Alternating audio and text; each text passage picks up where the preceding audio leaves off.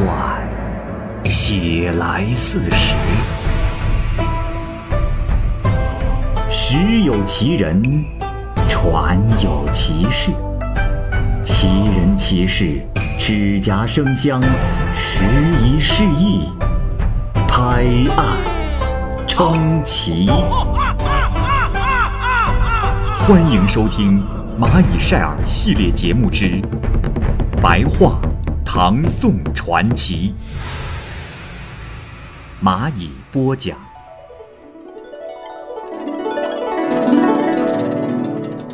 三位。唐玄宗开元初年，有一个当三位的官员，从长安返回青州。到了化月庙前，看见了一个侍女，身上的衣服啊又破又旧。他呢来到了三位某官的面前，说：“大人，我家夫人想见见您。”于是就在前边引路。三位某官看到了一个女子，年龄约有十六七岁，脸色苍白憔悴。他说：“大人。”我不是世间之人。我是化月大帝的三儿媳妇儿，我的丈夫对我非常凶恶。我的家住在北海，三年没有和家中通信，因此更被华岳大帝的儿子看不起。大人，听说您要远回，想麻烦您为我送封信。若能送到，我的父亲。一定给您丰厚的报酬。女子于是就把信交给了他。三位某官也是个守诚信的人，就问：到了北海，再往哪儿走？女子说：“大人，见到海边上的第二棵树，只要您敲一敲，就会有人接待。”说完。就告别而去了。三位某官到了北海，按着女子告诉他的地方送信。他敲了一下树，忽然就看见有朱红色的门楼出现在树下，有人在门中看守。三位某官呢，就把书信交给了他。那个人进去了一会儿，出来说：“呃，大人，大王，请您进去。”三位某官就跟着那个人走了进去。一百多步之后，进入了一道门，看见了一个穿红衣服的人，有一丈多高，左右两边的侍女啊，有好几百，甚至是上千人。这个穿红衣服的，就是北海龙王。大家落座之后，北海龙王说：“我已经有三年没有女儿的音信了。”北海龙王看完了书信，非常生气的说：“哼，这个奴才，竟敢如此对我的女儿！”然后下令召见左右的虞侯。不一会儿，左右虞侯就到来了。他们的身高都有一丈多，大脑袋、大鼻子，形象非常的凶恶。北海龙王就命令他们调兵五万，到十五日那天向西攻打华山。许胜不许负。左右虞侯接受了命令之后，就出去了。北海龙王这时对三位某官说：“嗨，先生，你看我这怒气攻心，也忘了恩人还在了，呃，也没什么报答先生的。来人呐，就让左右的人取来了两匹绢，送给了三位。三位啊，其实很不高兴。”因为心里在埋怨，就两匹绢，这也太少。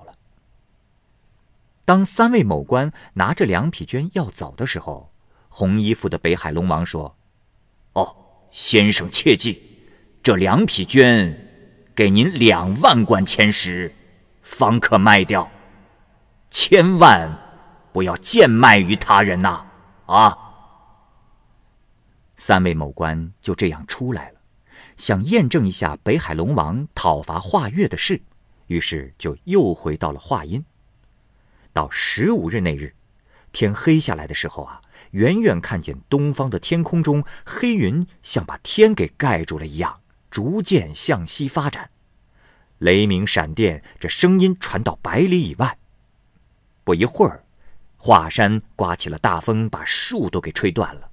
又从西边吹来大片云彩，云彩越聚越多，直到华山上空。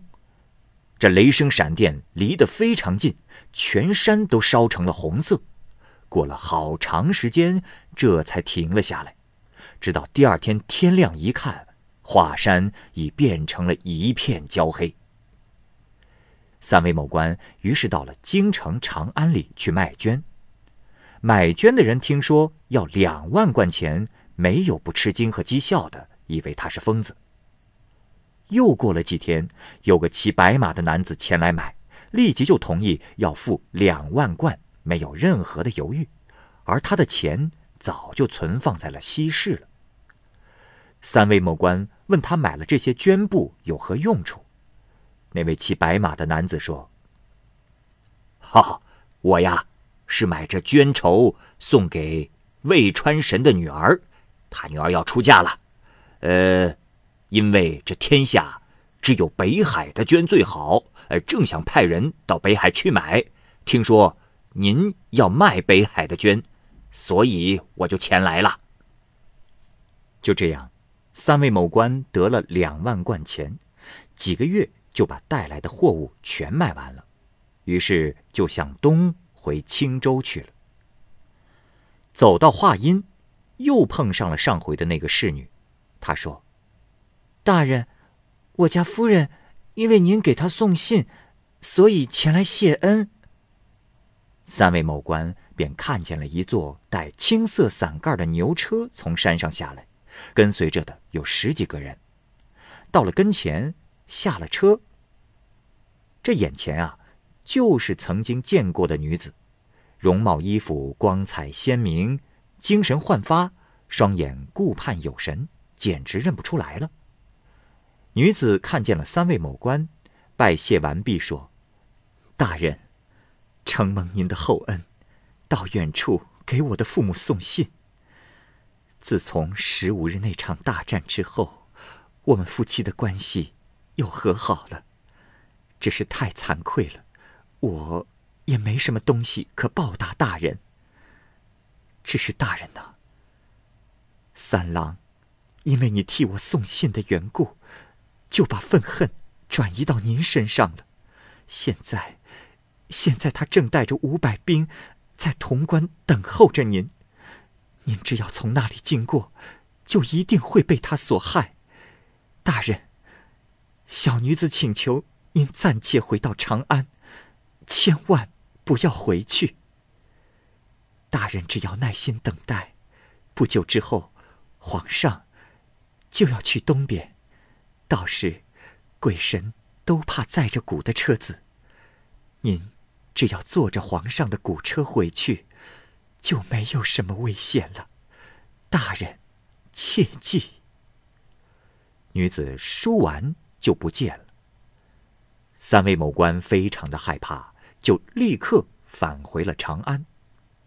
又过了几十天，正好唐玄宗要去洛阳，三位某官就用钱买通了掌管古车的人，坐着古车出了潼关，因此没有遭到祸患。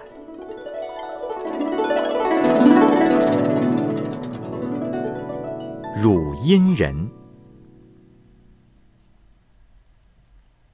汝阴郡。有个书生姓许，从小死了父亲，长得皮肤白皙，风度潇洒，好穿着鲜艳的衣服，骑着骏马，无休止的出去游玩。曾经牵着黄狗到荒凉的山涧中打猎，累了就在一棵大树下休息。此树高达一百多尺，有好几十抱粗，高处的树枝向四处伸开，树荫。有方圆好几亩地的大小。他仰起头来，发现树枝间呀挂着一只五色的彩囊。学生认为是有人把彩囊忘在了树上，于是就取了下来，回到家里。可是这彩囊怎么也打不开。许生特别的喜欢这个彩囊，就放在了衣箱之中。快到傍晚的时候，彩囊变成了一个女子，手里拿着名片，一直来到了许生的面前，说：“公子，王女郎想请你相见。”就把名帖交给了许生后就走了。过了一会儿，这房屋中异香满室，渐渐的就听见有车马的声音。许生走出门，看见灯笼排成一行，有个少年骑着白马，身后跟着十几个骑马的侍从，径直的到许生的面前来相见。这白衣少年说：“，许公子有礼，呃，我家小妹粗陋。”暗自爱慕您高尚的品德，想把终身大事托付给公子，不知如何呀？许生认为他们是神，也坚决不敢推辞。少年就命令左右的人另打扫一间屋子来做新房。不一会儿，女子的车到来了，一路上灯烛辉煌，香气弥漫。骑马的侍女啊，有好几十人，都非常的美丽。他们拿着布帐，簇拥着女子下车，引导到打扫好的另外一间屋子里。床上的一切用品啊，也都准备齐备了。许家的人是十分的惊奇，可是看一看，一切却都是真的。这时，少年催促许生洗澡，拿来新衣服让他给换上。侍女们就扶着许生进了女子的房间。女子十六七岁。艳丽无比，穿着青色的衣裳，头上珠翠首饰很多，相互的交错着，发出灿烂的光芒。女子这时看见许生进来，就急忙走下台阶还礼，然后二人一起走上厅堂。这时少年才离去。堂上呢，安放着云母制成的屏风，挂着芙蓉寝帐。而垂下的锦屏映照着四壁，桌上摆放着许多珍贵的菜肴，罗列许多奇珍异果，甘美新鲜，都是人世间所没有的。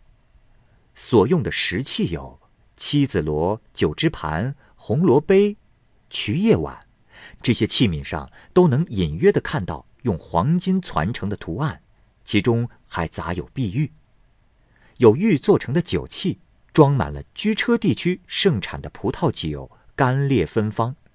座位上啊，放着莲心蜡烛，都是插在紫色的玉盘中，光亮如同白昼。许生一向轻薄不检点，又被各种华丽的东西所吸引，心里就十分的高兴。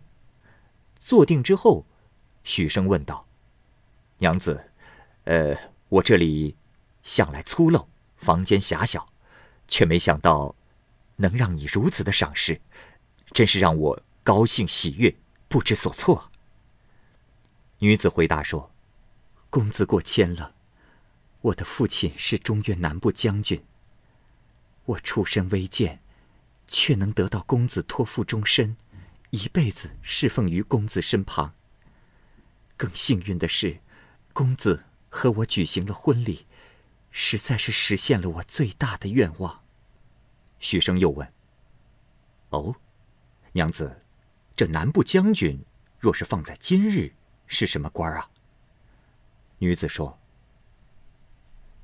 啊，是松军部下一级，相当于古代的四镇将军。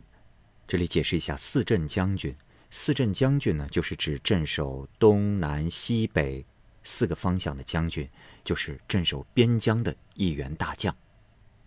二人喝酒喝到高兴的时候，女子感慨说：“今夕何夕，见此良人。”词韵的清新美好是许生从没有听说过的。女子又拿起筝奏《飞鸿别鹤曲》，引吭高歌，为许生助酒兴。他唱歌的声音清脆哀婉。容态轻飘，情感荡漾，几乎难以自控。许生也难以控制自己的情感，立刻上前将他抱住。女子斜视着许生，笑着说：“既为诗人感悦之机，有殿上客，挂音之笑，如何？”这两句话的意思啊，是说，既然做了诗人所嘲笑的男女幽会之事，又要超过那种偷偷摸摸调情之举，这两句话的言外之意啊，就是大大方方的在一起。二人说笑着，便回过头来，命人撤掉宴席，熄灭灯烛，进入帐中，尽情的欢乐。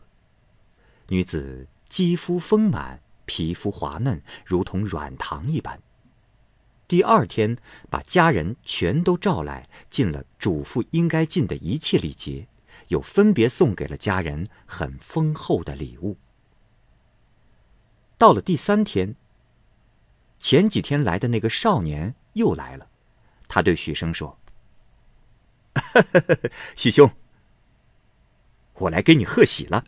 呃，父亲大人感到很对不起你，所以想见许兄一面。”派我特来迎接。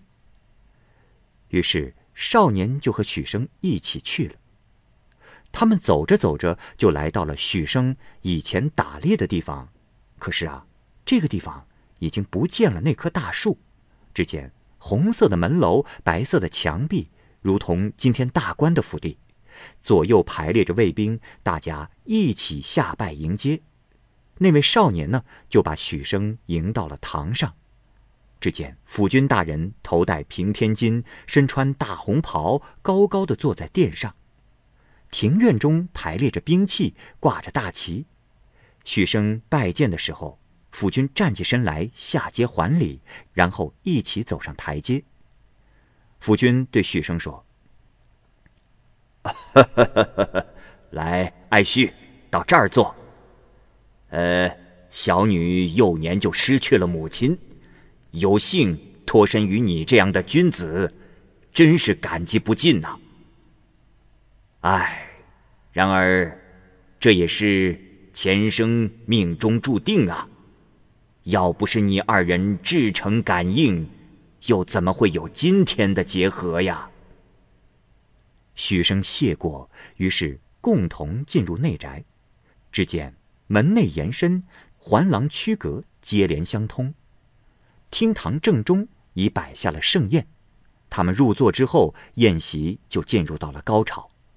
又命令奏乐、管弦等各种乐器的声音交错在一起，奏出的曲调也特别的新奇。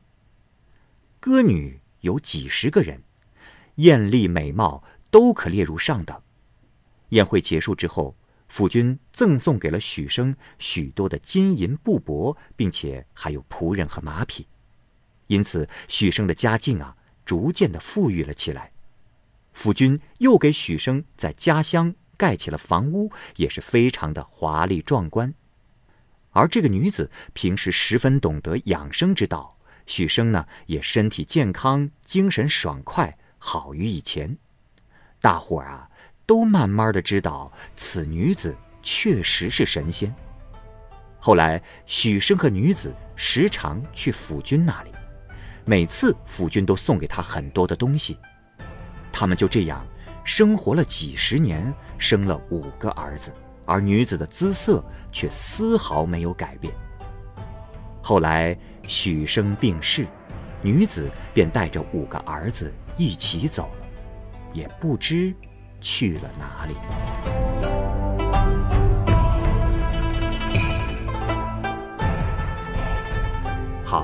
这个故事就先讲到这儿，欢迎您继续关注《蚂蚁晒尔》系列故事《白话唐宋传奇》。感谢您的收听，我是蚂蚁。